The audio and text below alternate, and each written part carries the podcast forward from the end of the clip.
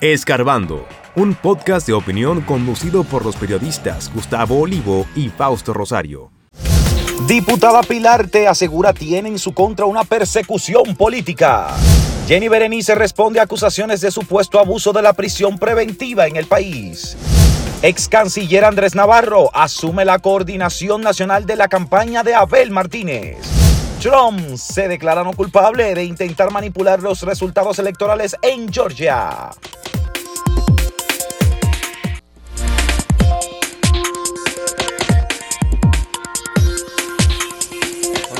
Tema de la prisión preventiva en República Dominicana sigue dando de qué hablar y esto es después de unas declaraciones de un representante en Estados Unidos que le pedía al que es el director del Departamento de Estado de Estados Unidos investigar en República Dominicana a los estadounidenses que estaban detenidos bajo esta modalidad y que esto obviamente tenía que ser de interés de ese país.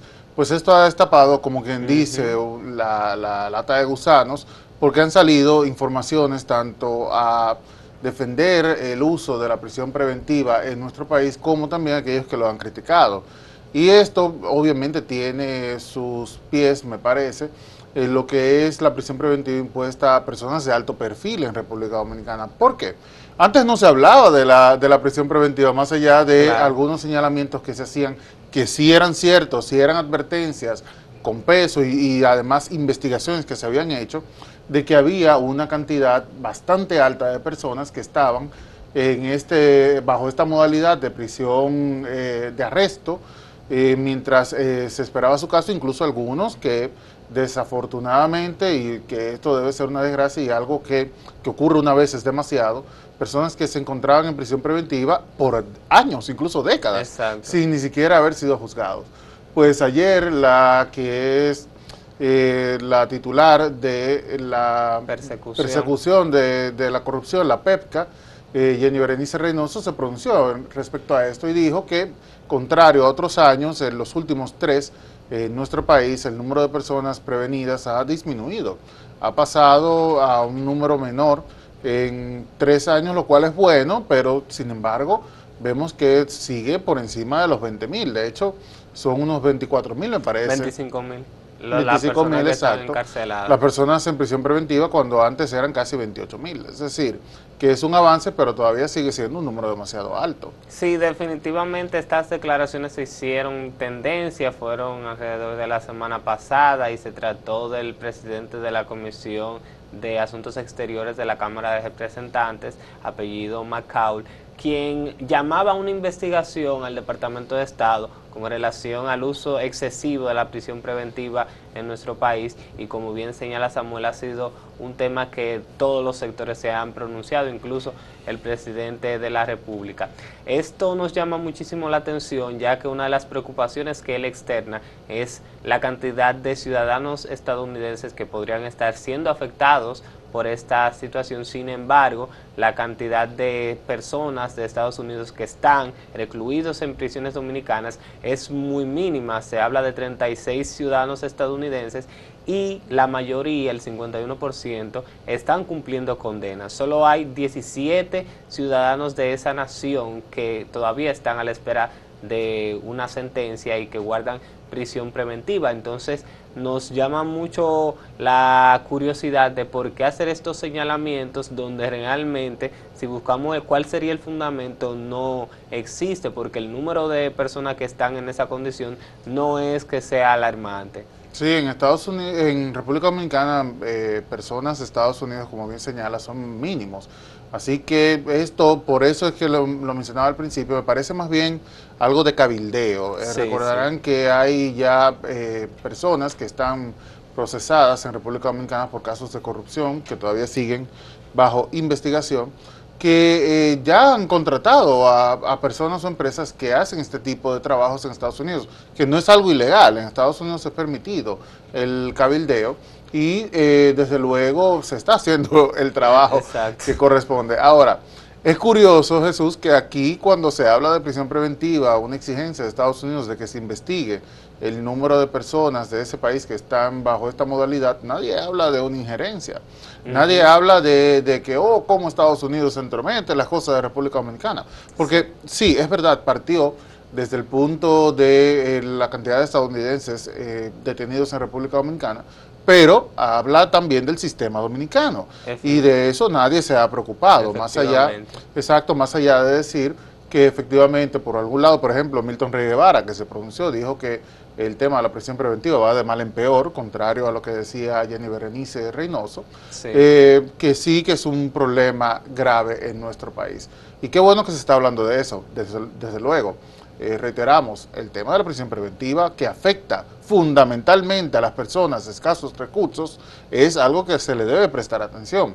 Hay que hacer una depuración, ver la cantidad de gente que incluso está a la espera años después de que se le pase causa, que esto es gravísimo, que haya gente que sin eh, tener una, una, condena, pues ya la esté purgando por un crimen que incluso pudo haber no cometido. Sí, definitivamente, aunque estas declaraciones estén bien o no justificadas, el tema de la prisión preventiva en cierto modo se puede decir que sí se ha desnaturalizado para algunas cosas. Eh, vemos como los casos que se hablan, los casos que se hacen mediático, siempre se recurre a la prisión preventiva porque en cierto modo las personas cuando ven este tipo de, eh, de ilícitos que son sorprendentes o que quizás llaman mucho la atención y que tocan e impactan el pueblo dominicano, entiende que inmediatamente las personas deben de ir a la cárcel aunque sean inocentes o culpables, que ya eso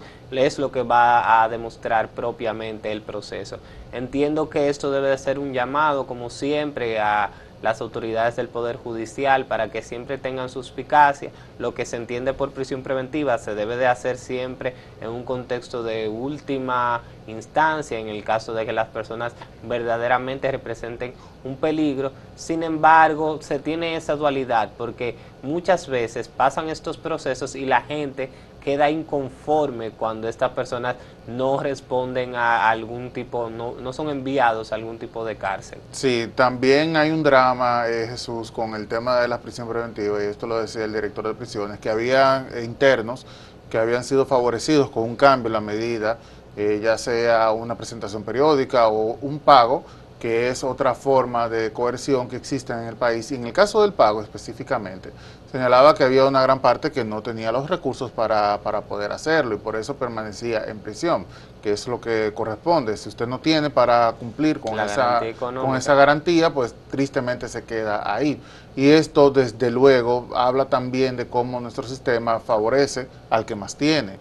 Y el que menos tiene, pues tristemente se queda recluido en lo que la hacha va y viene y así se puede perder ese expediente, se puede ir al limbo esa causa que se le está siguiendo y quedarse ahí en prisión, ya sea por un delito grave como puede ser un asesinato, que en ese caso pues entiendo que corresponde la prisión, pero también hay casos en nuestro país que son, eh, algunos le dan risa, otros le dan lástima, de robos famélicos, de robo de una gallina, robo de plátanos no hablamos de una gran cantidad, sino de, una mano, por ejemplo, de guineo, que es para comer en ese momento.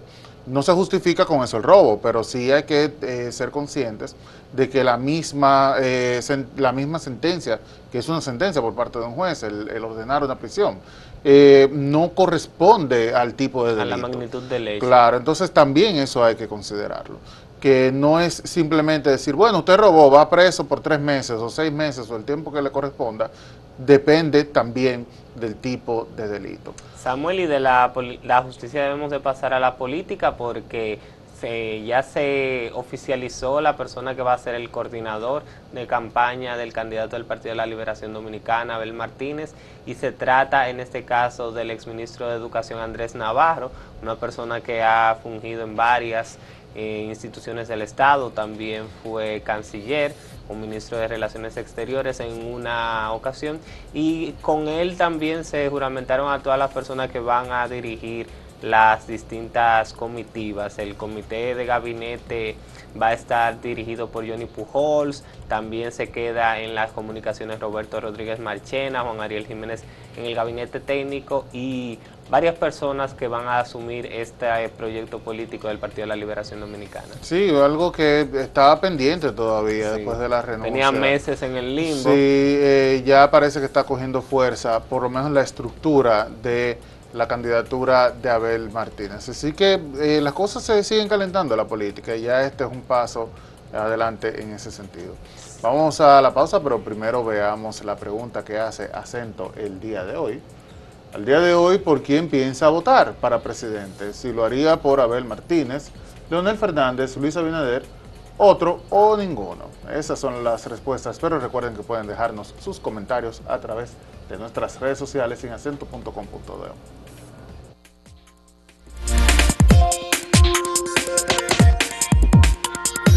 Si quieres anunciarte en este podcast, escríbenos a podcast.acentotv.de.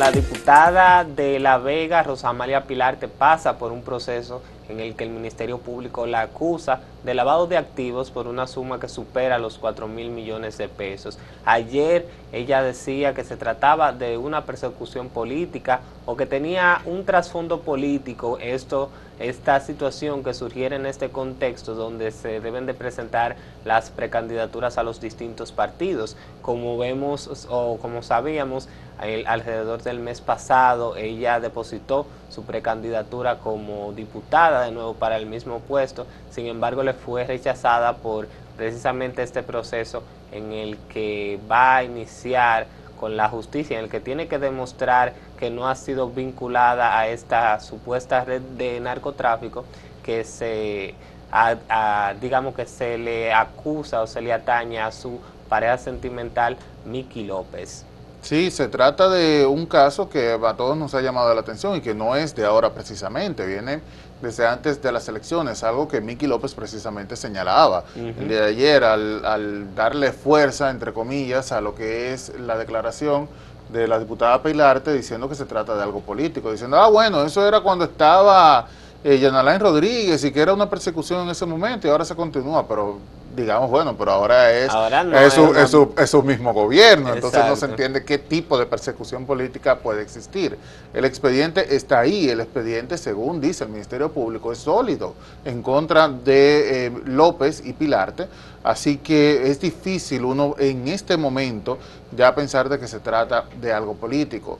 Eh, ella hablaba de cómo ha sido eh, su vida de trabajo, que lo que tiene ha sido a raíz del esfuerzo, pero bueno, es que es difícil uno también entender esto cuando ve lo que de manera preliminar ha dicho el Ministerio Público, de que eh, sí es verdad que es una profesional, pero que el trabajo que ha desempeñado como odontóloga no es ni cerca de lo que podría ser un, enriquecimiento lícito a través de esta profesión. Y quien no conoce a un odontólogo, es verdad que algunos tienen algunas facilidades, eh, que les va bien en su trabajo, pero no son personas que ponen grandes riquezas. Exacto, miles de millones de pesos. No, y, uno ve las condiciones en las que vive esta familia y se queda perplejo.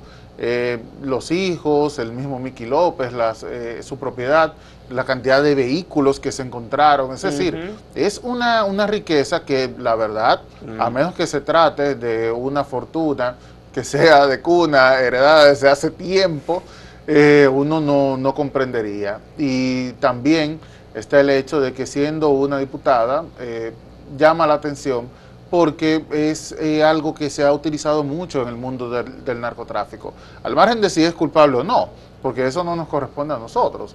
Pero es bien conocido que las personas que están vinculadas a este tipo de delitos pues se asocian también a la política porque le da cierta protección. De hecho, la diputada Pilarte está bajo jurisdicción privilegiada, privilegiada porque se trata de una legisladora. No se le puede imponer en este momento prisión preventiva, Por, por, ejemplo, por esa misma, por ese mismo privilegio que tiene. Es decir, que eh, se le da ciertas garantías a ella que no tienen otros ciudadanos. Y es eh, triste ver que haya personas que estén pasando por este proceso y que a la vez sean eh, legisladores o tengan alguna otra función. Ella ya anunció, Jesús, que va a abandonar la política, eh, no, no dijo por cuánto tiempo, así que se entiende que quizás pueda no volver. Uno se pregunta también cuáles opciones tiene, porque, como bien señalas, ya el PRM rechazó su candidatura. Sí, y yo lo que creo que de verdad que acusar a una persecución política en ese sentido está sumamente desatinado porque eh, principalmente el partido que es de gobierno es el Partido Revolucionario Moderno, el partido al, al, que ella pertenece. O sea, que la única opción que nos dejaría es ver qué político que quizás puede estar aspirando a una diputación en La Vega, porque esa es la única, eh, digamos, posición a la que ella no va a poder aspirar en ese contexto. ¿Quién sería capaz de poder articular este caso que ya tiene años para poder sacarla del camino en ese sentido? Porque no tiene mucha aunque se haya justificado que fue en este contexto donde los partidos están eh, viendo cuáles van a ser sus candidatos, no tiene mucha lógica decir que se trata de una persecución política porque es precisamente el partido oficialista el que está en el gobierno. Sí, mira, lo que sí fue curioso, y esto hay que darle la razón, es que su caso, eh, ya cuando empezó eh, en concreto el proceso, fue a pocos días de las elecciones. Eso es verdad. Ahora, eh, que en ese momento haya sido, sin asegurarlo desde luego, que se tratara de un interés político por detrás y que ahora se mantenga, es difícil uno entender. Claro, es, es muy complicado no darle la razón. Que en ese momento llamara la atención, sí, es verdad que llamó la atención, pero ahora diciendo, bueno, si realmente la justicia eh, está parcializada hacia el partido gobernante, pues este quizás, caso sería desestimado. no, por lo menos sería más flexible, pero lo que dice el Ministerio Público es que no, es que en cada día que pasa pues se fortalece más la acusación. Y que las cosas no pintan bien para la diputada Pilarte y su familia que son como imputados. De hecho, quien a quien se le atribuye el manejo del de el tema de los narcóticos es a su esposo, a, Miki López, López, y que ella es partícipe de este, de este proceso por lavado de activos. Ella incluso en ocasiones ha dicho que eran cuentas que administraba su esposo. Lo que sí podemos decir que quizás este proceso evidentemente lo debe de llevar la justicia y va a saber eh, discernir entre si es inocente o no, pero podrían ser válidos los planteamientos que ayer hizo eh, su abogado, donde decían que, que esa cuenta era una cuenta compartida, no solamente de Rosamalia Pilarte, sino también de una empresa que ella tenía conjunta a su esposo, que por eso se veían esos gastos o se exhibían esos, esos desembolsos que eran millonarios. También decía que el Ministerio Público no explicó, no le, le, dijo a la población las condiciones en las que encontró esa cuenta, haciendo referencia a que quizás los montos millonarios no eran los que estaban en el momento en el que se interviene esa cuenta bancaria, sino que se trataba quizás de procesos que se habían hecho mantenidos en el tiempo. Hay que ver cuáles van a ser esos argumentos, qué, eh, qué ponderación hacen los jueces en ese sentido, pero eso sí sería un punto válido que nosotros podríamos eh, o debemos de estar en la suspicacia para entender eh, cómo surge. Sí, hay que dejar que el caso avance, eso es fundamental. Ya los pasos están dados, eh, vamos a ver qué ocurre en el caso de la diputada Pilar, es decir, que era lo, que señalaba, que no va a continuar en la política. Eh, sí es verdad que se le han cerrado las puertas porque su candidatura fue rechazada, sin embargo, esto también debe servir como, bueno, hay gente que no lo procesa de esa manera, pero por lo menos que entienda que cuando hay un caso en su contra debe dejar la política a un lado. Que si bien es verdad que no pierde eh, su derecho de aspirar, de ser elegido incluso a una, en una candidatura, no es menos cierto que eso crea demasiado ruido y afecta a la imagen del partido, no solamente del PRM, que es el partido que lleva más cantidad de, legisladores, vinculados, a cualquier otro caso incluso. Eh, pero puede pasarle al Partido de la Liberación Dominicana, le puede pasar a la Fuerza del Pueblo, de hecho le pasó recientemente con la candidatura a la alcaldía en Santo Domingo Este, que eh, ya lo recordarán claro, yo ni siquiera quería mencionar el nombre porque es que, es que me, causa, me causa una irritación ese tipo de situaciones, pero que pueden afectar la imagen del partido y los partidos tienen que tomar esto en consideración también. Así que nada, eh, dejemos que el caso siga, ya será la justicia que se encargará de señalar si hubo o no culpabilidad en lo que señala el Ministerio Público. Samuel, precisamente la semana pasada estuvimos hablando del caso de Donald Trump y estas acusaciones que le hacen en el condado de Georgia, donde le acusan de haber manipulado los resultados a las elecciones en esa demarcación. Ayer el, el expresidente de Estados Unidos se mantuvo, mantuvo su posición y dijo que no era culpable de este caso. Sabemos que ya en estos momentos, luego de que Donald Trump se retiró de la presidencia, se le han abierto cuatro casos en su contra. Y casi nada, ¿eh? Casi nada. Y en este sentido, este sería el cuarto en el que se declara no culpable y sostiene que se trata de una persecución política. Bueno, ahí, está, ahí te parece que Donald Trump está haciendo mucho, como dice, mucho coro aquí en, el país. que, Bueno, que es una persona que se conoce, que tiene vínculos con República Dominicana y ha aprendido esa técnica bastante eh, útil de decir que cualquier acusación en su contra es algo político. algo político. Pero caramba, cuatro acusaciones en su contra no puede ser algo político. Aunque en el caso de Donald Trump también pasa más o menos como en República Dominicana. Las elecciones están apenas a 14 meses ya. Sí, y él, es el favorito. Y él es el favorito por parte del Partido Republicano, exacto. Así que eh, podría tener algo de razón, sin embargo, las evidencias también en su contra apuntan de que hay algún tipo de responsabilidad. Eh, la declaración de eh, no culpabilidad la hizo a través de un comunicado, por lo cual la audiencia del próximo 6 de septiembre queda ya sin necesidad debido a que ese era el momento donde se iban a leer los cargos y también le iban a dar paso al expresidente de Estados Unidos para que se declarara culpable o inocente. Ya con esto, pues tanto él como los otros 18 procesados no tendrían que comparecer. Así que también está ardiendo la justicia y la política en Estados Unidos. Muy bien, ahora nos vamos a la pausa, pero antes vamos a recordarles la pregunta del día de hoy. Al día de hoy, ¿por quién piensa votar para presidente? ¿Abel Martínez, Leonel Fernández, Luis Abinader u otro o ninguno? Cuéntenos en breve.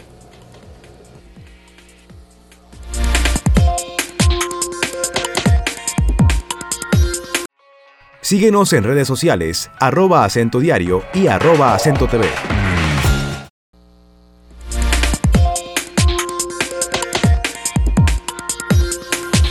Bueno, al día de hoy, ¿por quién votaría usted, según ve las cosas? Eh, para presidente, desde luego.